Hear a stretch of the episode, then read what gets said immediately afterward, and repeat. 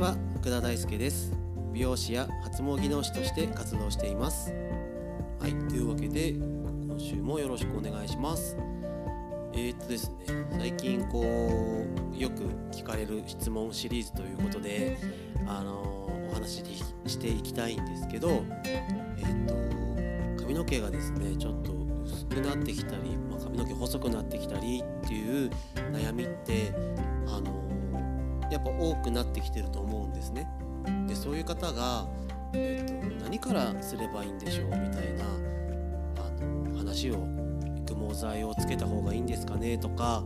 うんなんかいろいろ何から始めればいいんでしょうって話を、えー、されるんですけど、うんと、僕が思うのは、うんと頭皮を乾燥させないことから始めるっていうのが一番なのかなと思いますなので今日はその乾燥頭皮が乾燥してしまう、え一番の原因と言ってもいいんじゃないかなっていう、えシャンプーについてお話をしていきたいと思います、え正しいシャンプーのやり方っていうのは以前配信してみたのでそちらはもしよろしかったら、えそちらの方を聞いていただければなと思います。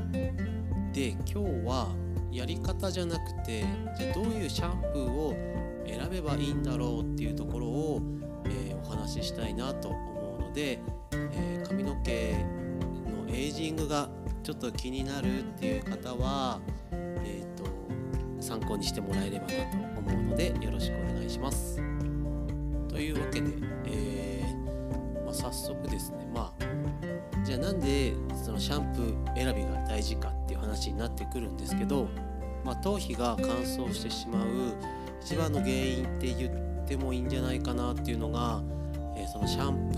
ーの成分になってくるんですけど、えー、その辺のポイントっていうのをお話ししていきますね。でじゃあどうやって選べばいいのかなってなるとこれはですねもう裏にシャンプーのボトルの後ろに書いてある成分表記っていうのを見ていただいて、えー、それでですねちょっとあの選んでいただくっていう形になっていきます。えー、ポイントとしては、えー、汚れを落とす界面活性剤と言われる成分で、え洗浄力っていうのが決まってくるのでまずその界面活性剤が何が使われているかっていうところがポイントだったりするのでその辺のお話をしていきますね。でその洗浄力が高いって言われてる、えーと、仮面活性剤の種類に、えーと、高級アルコール系っていうのとあとは石鹸石鹸系っていうものが石鹸系のやつがあるんですけど、まあ、表記としてはラウリル硫酸ナトリウムとかラウレス硫酸ナトリウムとかなんかその辺がま高級アルコール系って言われてて石鹸系だと、まあ、石鹸って書いてたりとかあとはあオレイン酸とかあとはラウリン酸とかなんかその辺に書いてるのが石鹸系になるんでこの辺のやつは洗浄力が高すぎることがあるので、えー、頭皮の乾燥につながってしまったりします。これもあの必ずしも悪その石膏級アルコール系石鹸系の界面活性剤が超悪いっていうわけじゃなくて、うんと、そういう風にこう何て言うんでしょうね。あのさっき言ったその頭皮のエイジング髪の毛のエイジングが気になる方は、えー、ちょっと避けた方がいいですってお話です。あとはまあアトピーとか敏感肌みたいな人は、えーと、ちょっと、うん、洗浄力が強すぎちゃうので避けた方がいいですよっていうお話なので油症の人とかだともしかしたらこれぐらいでちょうどいいみたいなパターンもあるので必ずしも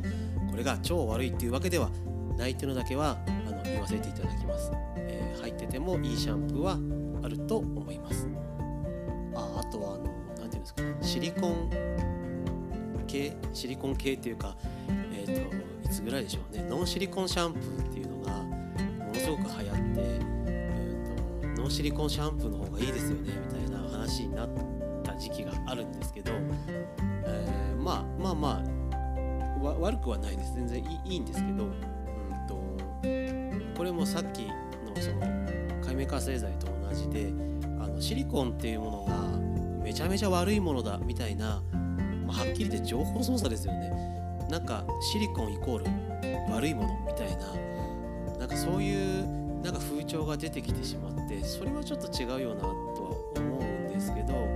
えー、そのシリコンの種類によってうんとなんだろうなこうお湯で流した時に流れきらないみたいななんかそういうシリコンっていうのはどんどんどんどん蓄積されていってしまって、まあ、ちょっと頭皮がベタベタに、まあ、髪の毛がベタベタになってなんかお風呂入ってない人みたいななんかこうずっとベタベタしてるみたいな仕上がりになってしまうっていうのはあったりするんですけどうんとまあシリコンもちゃんとしたものを使えばあの全然問題なかったりするんで、まあ、ただそこシリコンでのトラブルは最近ないかあなんか一時期多分すごい騒いだから多分みんなシリコンの質っていうのは多分各メーカーごとに多分変えてきてると思うんですよね。今更シャンプーでベタベタになるっていうシャンプーってだいぶ少なくなってきたかなってお客様とかを見てても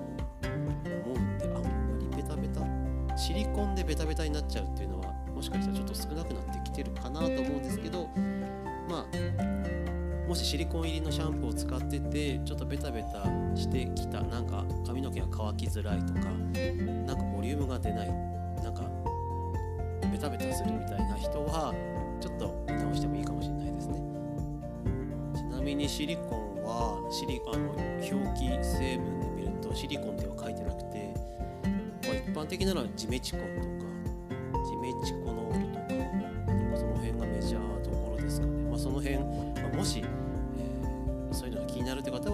参考にしてみてくださいただ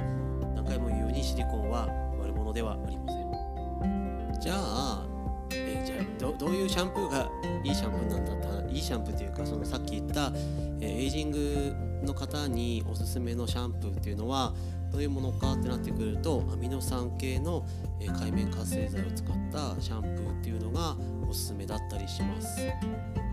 このノ酸系の界面活性剤の成分表記的にはあのラウロイルとか、えー、とあのココイルとか、えーそういうやつがあるんですけどその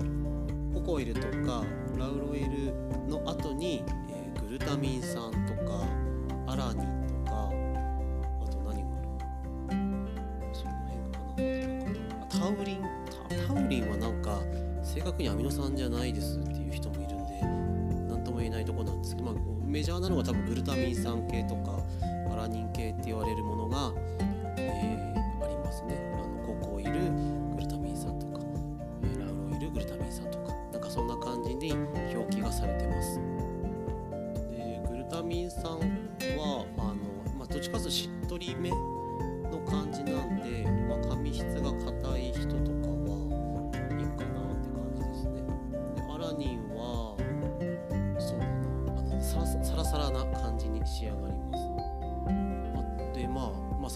軽い感じなんでボリュームも比較的出やすいかなって思います。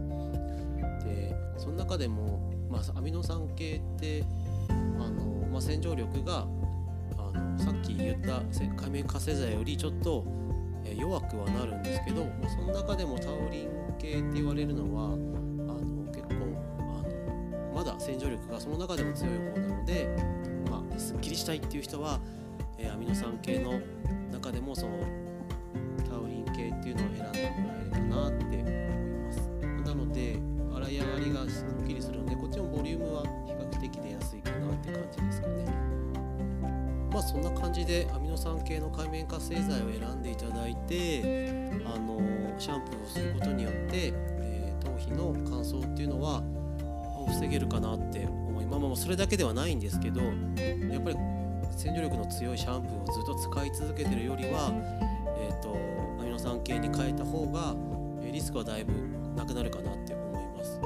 まあ、それプラス、まあ、ずっと言い続けてるんですけど、えー泡を流す時あシャまずシャンプーをする前の、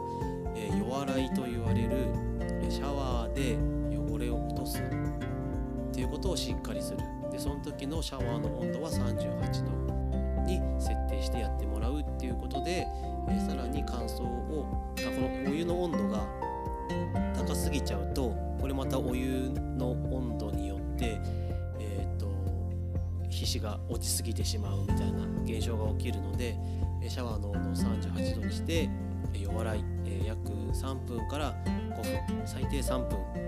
ですね、うん、をやってもらうことによってさらに乾燥を防げるっていう感じなので、アミノ酸系海面活性剤をのを使われたシャンプーを使うっていうのとこの弱洗いっていうのをしっかりするでシャワーの温度を38度に設定するっていうのをしていただけるといいかなと思います。まあその時々であのやっぱ髪の毛の悩みって変わってくると思うんですよね。で